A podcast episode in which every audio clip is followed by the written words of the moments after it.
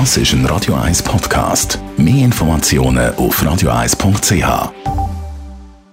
Ja, wieder die Weihnachtsessen mit der Firma, was feucht fröhlich zu und her geht und so in lockerer Atmosphäre fragt man sich ja, soll ich dem Chef jetzt endlich mal das Du anbieten? Da gibt es ganz klare Regeln. Im geschäftlichen Umfeld gilt der Grundsatz, dass immer der Rang entscheidet.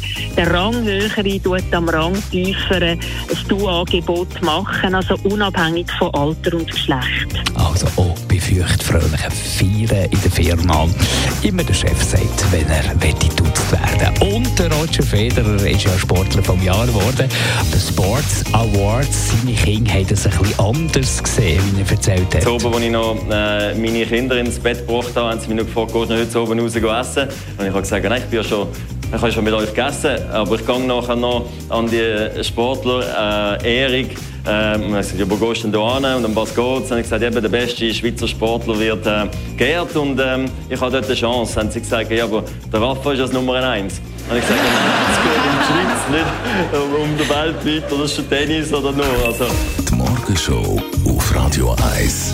Jeden Tag von 5 bis 10.